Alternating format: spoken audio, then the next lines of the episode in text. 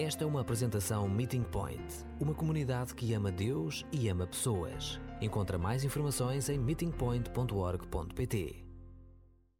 Nós estamos neste mês de maio ah, na nossa série Anseios e dos desejos mais profundos do nosso coração, dos saudáveis, passa por nós podermos dar nome aos sentimentos, aprendermos a dar-nos conta das emoções que nos assaltam, esta alfabetização com a qual nós iniciamos a nossa reflexão. Semana passada, nós percebemos que, de forma transversal, uma das coisas que qualquer ser humano anseia e deseja é saber-se amado, saber que pertencemos. Então, na dimensão dos afetos, é tão importante para homens e mulheres nós sabermos que somos amados. E hoje, nós vamos juntos fazer uma viagem da barganha, desta postura da negociação que nos caracteriza, até à cura.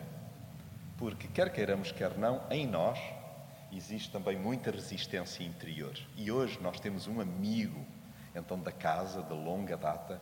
Nem sequer nós reuníamos neste espaço e já, então, com o nosso amigo Carlos McCord, também com a sua esposa, que desta vez não está, Pamela. Mas o Carlos é tão amado e faz-se rodear sempre de pessoas amadas, por isso ele hoje trouxe o Leandro e a Michelle com ele. E então são muito bem-vindos. Este espaço também é vosso e esta casa é a casa do Pai e é muito bom nós podermos estar então juntos neste momento. E este amigo, este homem de Deus que pastoreia tantas vidas ao redor do mundo, e sendo nós também comunidade de Jesus, beneficiada pelo seu ministério, que sempre insiste que importante mesmo é nós permanecermos em Jesus, estarmos focados em Jesus.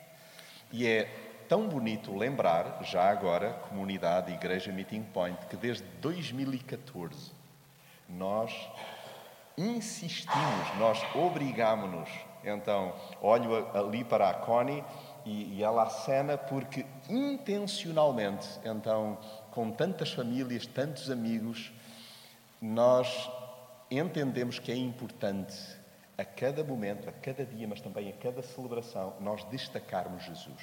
Então, é para Ele que olhamos, é nele que nos focamos e é das pessoas em que mais me tranquilizo saber que não há desvios, não há então uh, distrações. O, o Carlos sempre se foca em Jesus. E hoje nós vamos, então, antes de o escutar, a seu pedido, acompanhar a leitura que se encontra no Evangelho segundo João. E queria encorajar-vos a juntos olharmos lá para o final do Evangelho segundo João.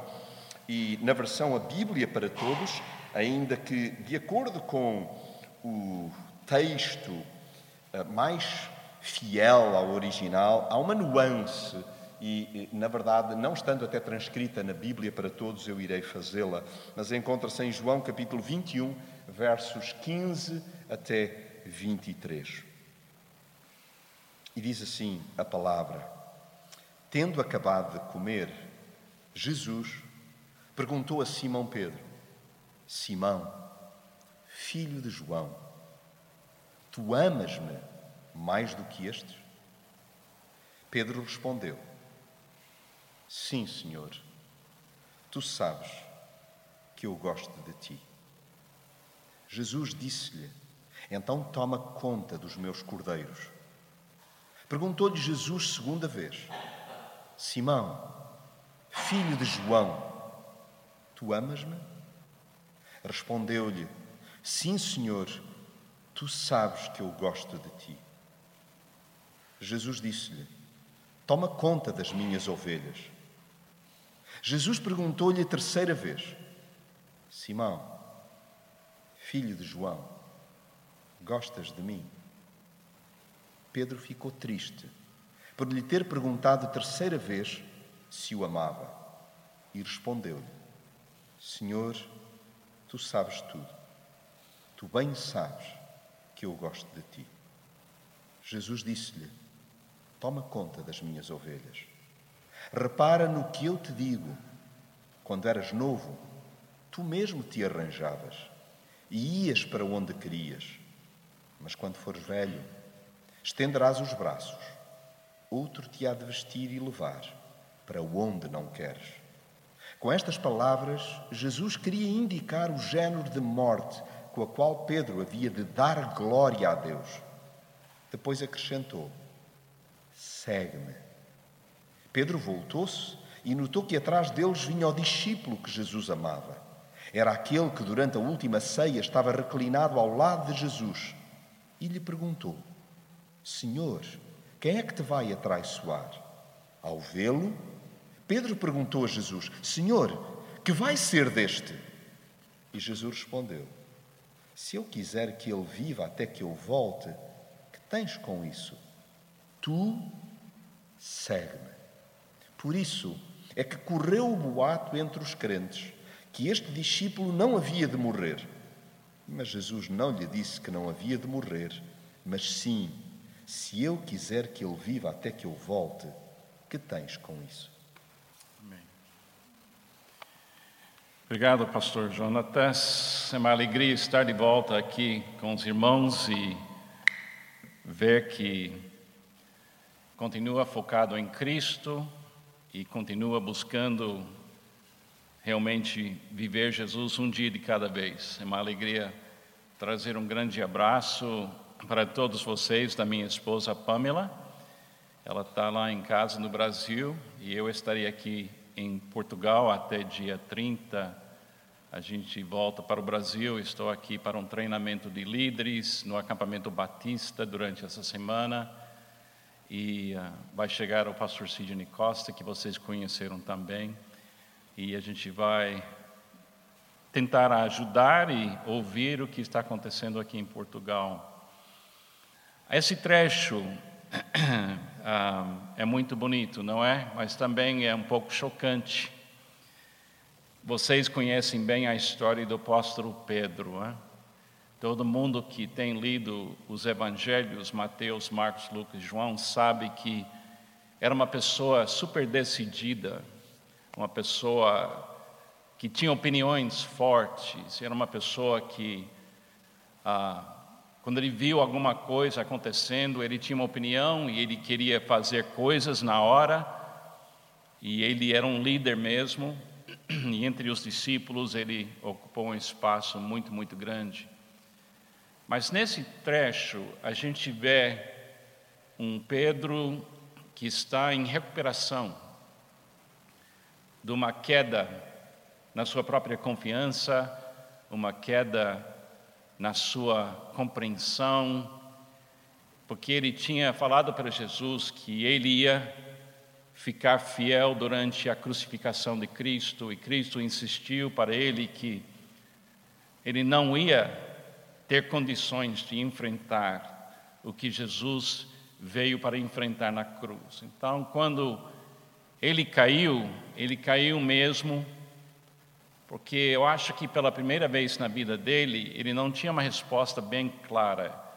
Na tradução mais tradicional das Escrituras, a pergunta é: Tu me amas, tu me amas, tu me amas, mas é uma tentativa, eu acho, da parte de Jesus de trazer Pedro de volta para uma realidade do poder do amor, especialmente quando a gente erra, quando a gente falha quando a gente prefere pescar do que cuidar de ovelhas. Porque Jesus não desistiu de Pedro. Um, para mim, uma das coisas mais lindas é, é ter uma maneira de enxergar as Escrituras que, que faz a gente entender o que está acontecendo aqui nesse livro, porque esse livro, livro está nas nossas mãos. Cada vez que eu pego na, na cópia das Escrituras, eu entendo que esse livro, ela começa antes do início de tudo que se vê, e ela vai caminhando, caminhando até a restauração de todas as coisas que o amor quer no fim da Bíblia. E eu costumo falar para pessoas que o alvo da Bíblia é colocar todo ser humano face a face com Jesus. que a Bíblia não é um livro, em primeiro lugar, de estudo. Ah, para mim, a Bíblia também não é um livro para grandes debates. O papel, a função da Bíblia é colocar cada ser humano face a face com Jesus. E o que aconteceu com Pedro foi exatamente isso. Ele não tinha uma opinião teológica para oferecer para Jesus, ele não tinha uma, um argumento, ele estava tão assim, talvez eu acho que ele estava quase nem compreendendo o que aconteceu, porque Jesus estava vivo depois de ser morto, ele já, Jesus já soprou sobre ele, e disse para ele: receba o Espírito Santo, mas eu, eu tentando me colocar no lugar dele, eu ia dizer, eu, eu pensei que eu entendi ah, o que estava acontecendo, mas eu não vejo um homem aqui super confiante, eu não, eu não vejo um homem aqui pronto para mudar o mundo, eu não vejo um homem aqui que está com as respostas. O que eu vejo é uma pessoa que, naquele dia, queria pescar, porque ele sabia pescar, ele sabia lidar com as tempestades do lago, ele sabia de como colocar as, as redes, e ele sabia de muita coisa. Mas Jesus não discipulou ele para ele voltar para a praia, para ele voltar para trabalhar. Ele disse: Você me ama mais do que todas essas coisas que você controla? Então eu acho que ele, face a face com Jesus, ele está sendo discipulado. E uma parte do discipulado é você parar de negociar com Deus.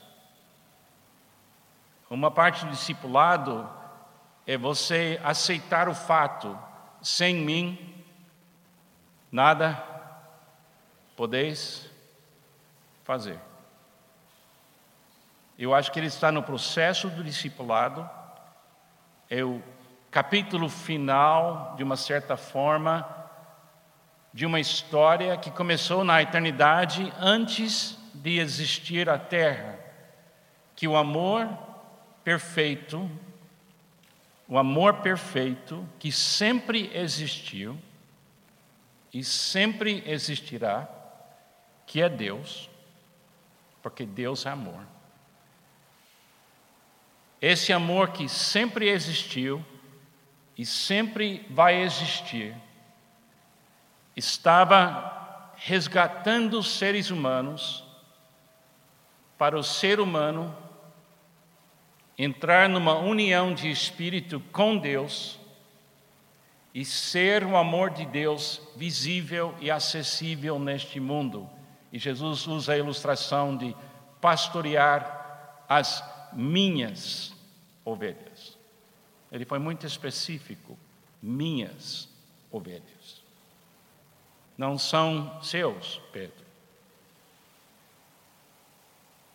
Então, esse, essa, essa existência do amor é a primeira doutrina da Bíblia, na minha opinião. É a, a questão: existe no amor, existe no universo amor perfeito? Existe no universo amor perfeito? E a Bíblia abre e a primeira pessoa que a gente vê agindo é o mesmo que falou com Pedro, dizendo: Você gosta de mim? Ou você me ama? E essa é a pergunta mais importante nas nossas vidas. Para mim, depois de muitos anos estudando as Escrituras, fica muito claro para mim que a, a questão mais importante para mim pessoalmente é a questão: será que existe o amor perfeito nesse universo? Quanto tempo, quanto tempo existe? Quanto tempo vai existir? E Jesus, na sua vida, ele revela para nós a existência do amor. E esse, ele é esse amor, feito carne e osso. E o Verbo se fez carne e habitou entre nós, e vimos, vimos a sua glória, cheio de duas coisas: graça e verdade. Então ele está mostrando para Pedro nesse trecho duas coisas: graça e verdade. Ele está tentando tirar do Pedro um compromisso com essas duas realidades graça que eu sempre preciso, que eu não sei produzir, eu não sei manter, mas eu não vivo sem graça. Eu não vivo sem o amor me dar o que é aquilo que eu não consigo produzir ou manter. Da mesma forma que a gente tem que inspirar oxigênio para a gente viver, e sem oxigênio, ninguém aqui vive mais do que 10 minutos? E você nunca produziu na sua vida nenhuma quantia de oxigênio. Mas sem oxigênio você não vive. E sem duas coisas a gente não vive: graça e verdade. Graça e verdade graça e verdade. E Jesus confronta Pedro com essas duas ofertas.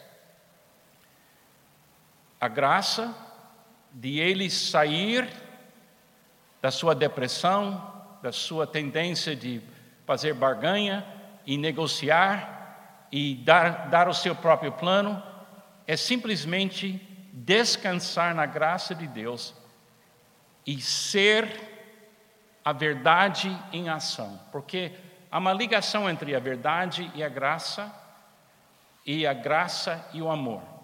Não tem nada no universo que é mais verdade do que o amor. Como Jonatas disse, o ser humano que percebe que é um ser amado pelo Criador, é o ser humano que pode ter descanso na sua alma. O Agostinho disse: Não vamos descansar até descansarmos em Deus. Então, quando eu vejo o retrato dos evangelhos, eu vejo Jesus escolhendo esses discípulos. Ele escolheu doze. Desses doze, um foi um traidor e os outros onze, dez foram mártires, e um morreu, um homem velho, isolado e acusado pelo governo romano. E o que uniu essas pessoas era a presença de Cristo. O que fez a diferença na vida de Pedro, de João, de Tiago, dos outros discípulos, era Jesus. E o discipulado que eles passaram era literalmente acordar cada manhã vendo Jesus, ouvindo Jesus, sendo amado por Jesus e aprendendo a amar Jesus. Aí, esse processo é um processo que começou antes da criação do mundo sempre foi o plano de Deus convidar a criação dele, o ser humano, ser a representante do amor dele em carne e osso. Sempre foi o, o desejo do Pai ser glorificado aqui neste mundo através de carne e osso, através de seres humanos.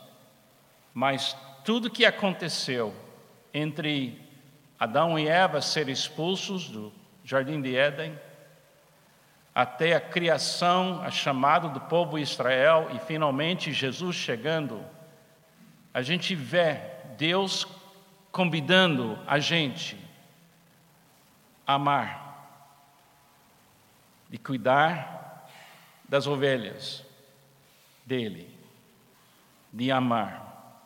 Isso me chama muita atenção. O amor perfeito é o alvo do nosso encontro com Jesus. Mas quando a gente erra, quando a gente faz uma barganha com Deus que não dá certo, ou quando a gente negocia com Deus, a gente acaba descobrindo que Deus não negocia a questão do amor. Um autor que me influenciou bastante, chamado Thomas Kelly, ele disse certa vez que as exigências de Jesus são totalitárias. Eu não gostei dessa colocação, primeira vez que ouvi, porque a palavra totalitária parece uma coisa forçada. Mas não é isso que ele estava descrevendo. Ele estava dizendo que não tem opção. O amor é a razão da existência. O amor o que estava aqui no início e vai estar existindo para todo o tempo. A questão não é você negociar com o amor, ou tentar merecer o amor. Você só tem uma maneira de viver, é se entregar para o amor. Se entregar para o amor. E, e diz, em inglês a gente fala I surrender. Me lembro da minha infância na igreja, o culto terminava sempre com música de um apelo. E na igreja batista da minha infância, eles sempre deram um apelo para alguém vir na frente da igreja, receber Jesus, ou se entregar sua vida mais para Jesus, ou confessar algum pecado. E em todo culto, todo culto na minha infância, em qualquer culto, tinha esse apelo na igreja. E eu cansei dessa repetição. Mas agora que eu estou mais velho e eu tenho andado muito, eu acho que eu estou começando a apreciar como Pedro sentiu que Deus sempre está apelando para nós. Tu me amas? Tu me amas? Tu me amas? Então, cuida de quem eu amo. Cuida de quem as pessoas que eu amo. É impossível dar vencer o amor. A Bíblia fala em 1 Coríntios 13 que o amor nunca falha. O amor nunca falha. Às vezes eu ouço os debates sobre o nosso universo, se tem milhões de anos ou bilhões de anos, ou se é isso, se é aquilo, e eu não entro no debate porque para mim fica muito além da minha compreensão. Mas uma coisa que eu sei: antes, a coisa mais velha no universo é o amor. Porque Deus é amor. Quando a gente encontra nossa, nosso sistema de discipulado, a gente tem que lembrar que nosso discipulado só funciona na presença de Cristo. Eu me lembro que eu fui para a faculdade bíblica, passei quatro anos estudando a Bíblia de capa a capa. E tive uma imersão na, na Bíblia. E eu dou graças a Deus pelos quatro anos e agora mais de 50 anos trabalhando dentro das páginas da Bíblia. Mas uma coisa ficou muito claro para mim, que A Bíblia vai me colocar frente a frente com a existência do amor que foi revelado em Cristo, vez após vez após vez, até finalmente eu abrir mão dos meus direitos e dizer: sou somente teu, como acabamos de cantar. Sou somente teu. Quando Jesus fala para Pedro essa profecia ou essa declaração de fato, disse: Vai chegar o dia, Pedro, que você não vai entrar numa barganha com seres humanos e você não vai tentar resistir alguém levar você para um lugar onde você não quer ir. E você vai morrer de uma certa forma. E segundo as tradições sobre a morte de Pedro, ele foi crucificado de cabeça para baixo. Ele foi levado e não resistiu. O que é que transforma uma pessoa que negocia tudo ou tenta criar barganhas com todos, todos em tudo e vencer através da sua capacidade de negociar a vida por conta própria? O que é que transforma aquele Pedro que pensou que ele poderia andar com Jesus até a cruz numa pessoa que diz: Sou somente teu? É muito interessante no trecho que Jesus não ameaça ele. Jesus não obriga ele. Jesus não condena ele. Ele levanta a única pergunta que importa: Você me ama?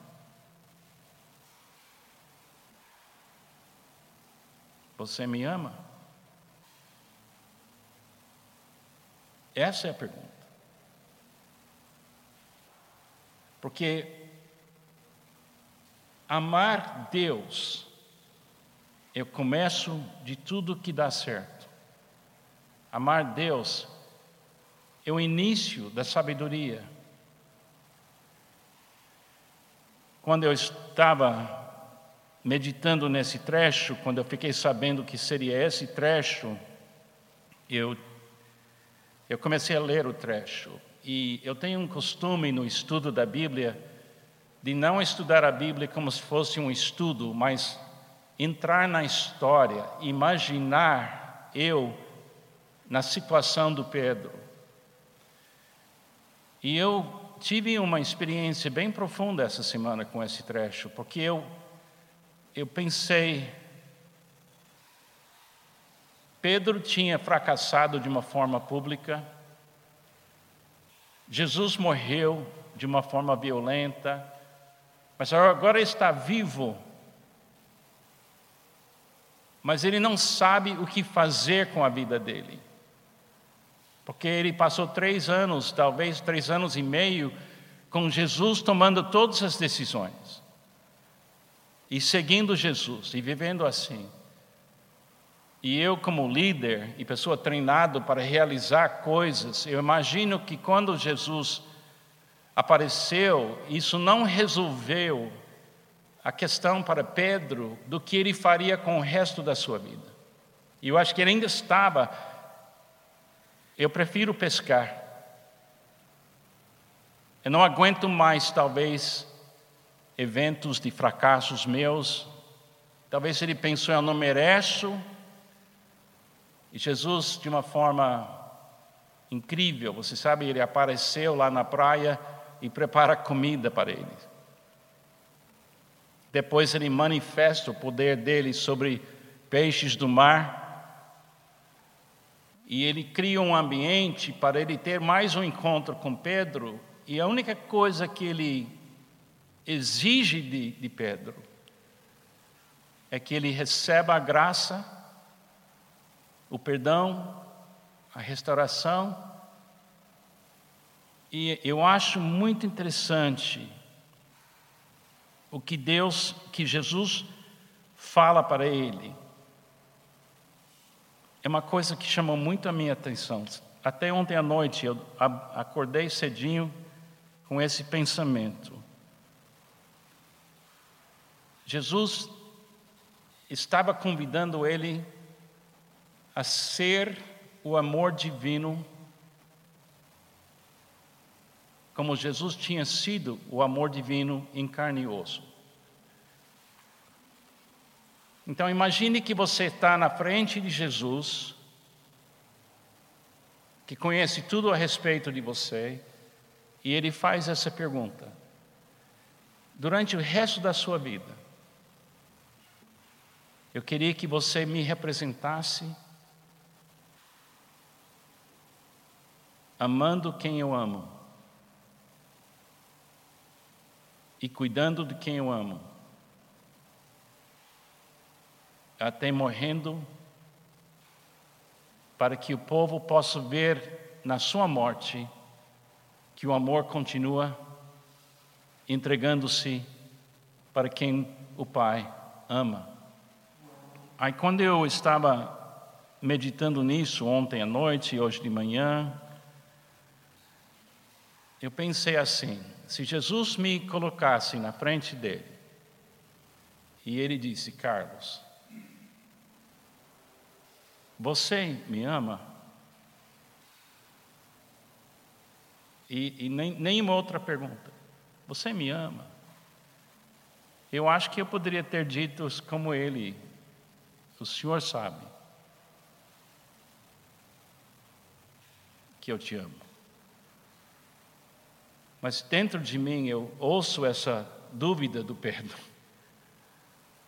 Eu ouço na minha mente a dúvida dele que será com Jesus que sabe de tudo que eu sou, tudo que eu não tenho feito, eu poderia aceitar essa, esse desafio dele. Então, Carlos, durante o resto da sua vida, cuida de quem eu amo. Pastorei quem eu amo. Agora, eu tenho o plano do resto da minha vida. E eu tenho chegado até isso, isso agora, depois de 71 anos aqui neste mundo. A única coisa que vale a pena fazer neste mundo é amar quem Deus ama.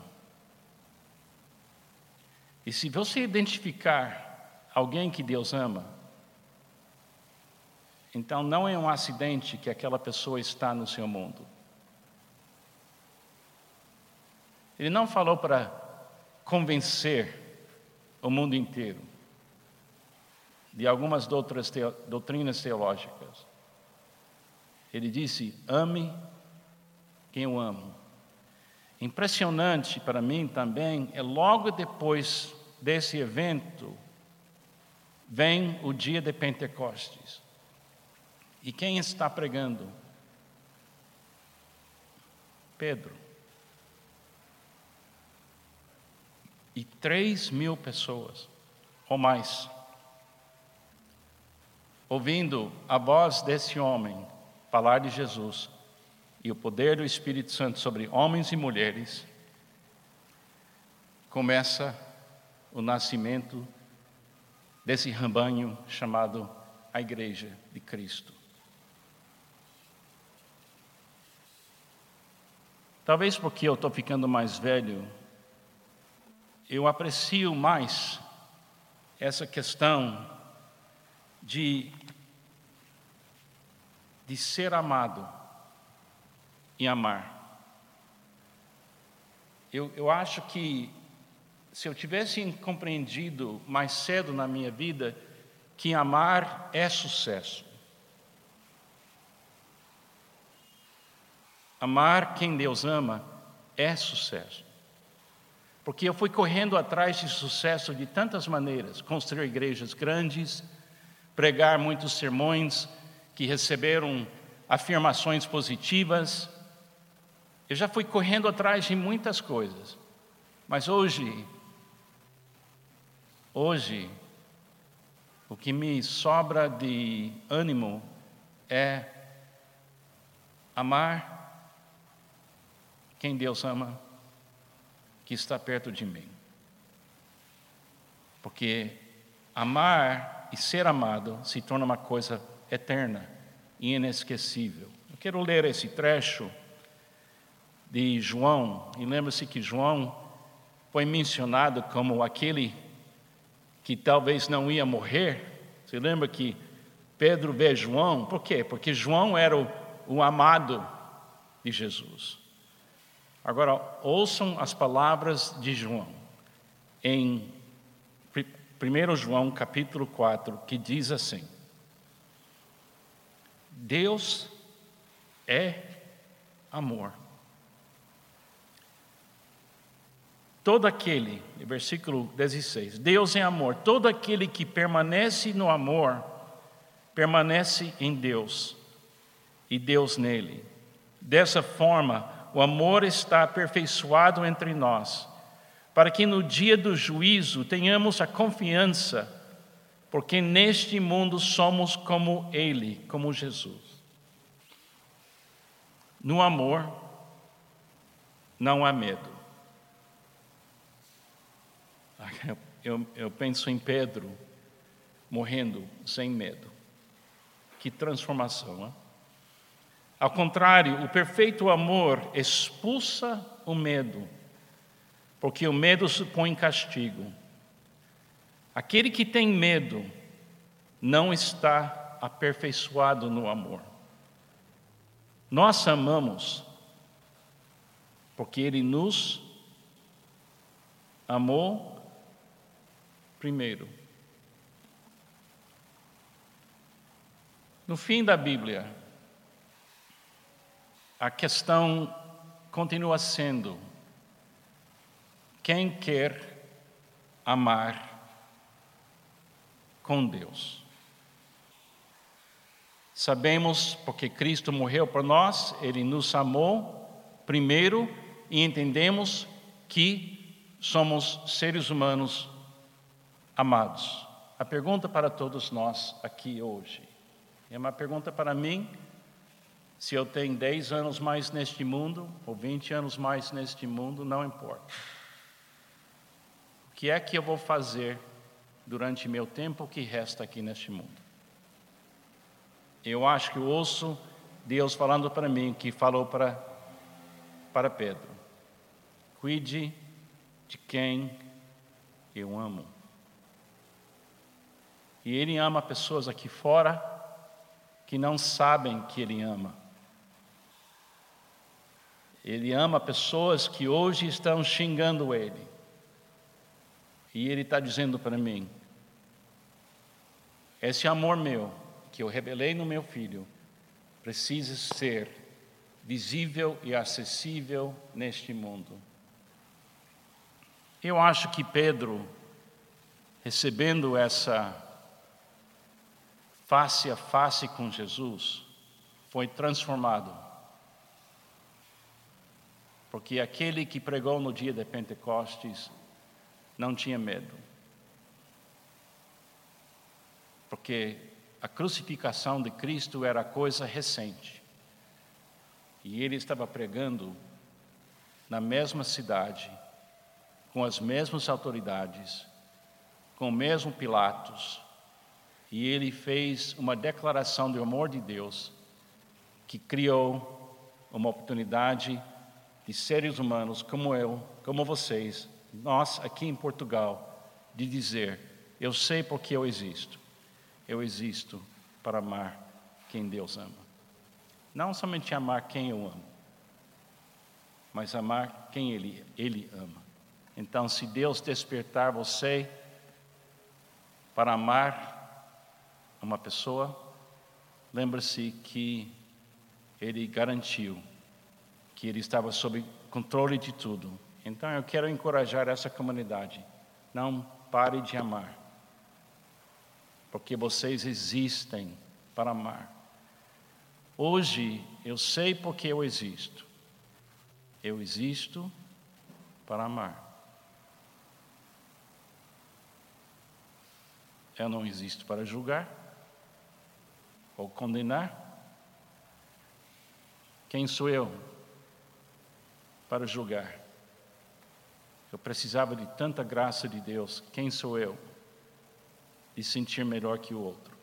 Mas uma coisa que eu posso fazer é pela graça de Deus que eu recebi, viver a verdade, que o amor de Deus é permanente e cheio de graça e é a pura verdade. Eu não sei se você já teve uma experiência face a face com Jesus, mas é bem provável que você vai passar por isso um dia. E quando você olha nos olhos dele, eu acho que ele vai dizer para você: ame quem eu amo. Cuide daqueles que eu amo. Porque eu descobri nessa caminhada da minha vida que a única coisa que muda esse mundo é o amor perfeito de Deus revelado em seres humanos como nós, um dia de cada vez, momento a momento, para que as pessoas podem acreditar que o amor perfeito existe. Deus é amor. E o amor perfeito expulsa meu medo. E o amor perfeito expulsa o seu medo. Quero encorajar vocês a colocar toda a sua fé no amor de Deus revelado em Cristo Jesus. Chega perto de Jesus. E se você já tentou negociar com Ele, não negocia com Ele. Obedeça a Ele. Ouça Ele dizendo: Eu estou orquestrando tudo para que o amor possa chegar onde precisa chegar. Esse sermão para mim foi um pouco diferente, porque eu tentei entrar na história com Pedro eu consegui talvez tirar 10% do que deve estar aqui.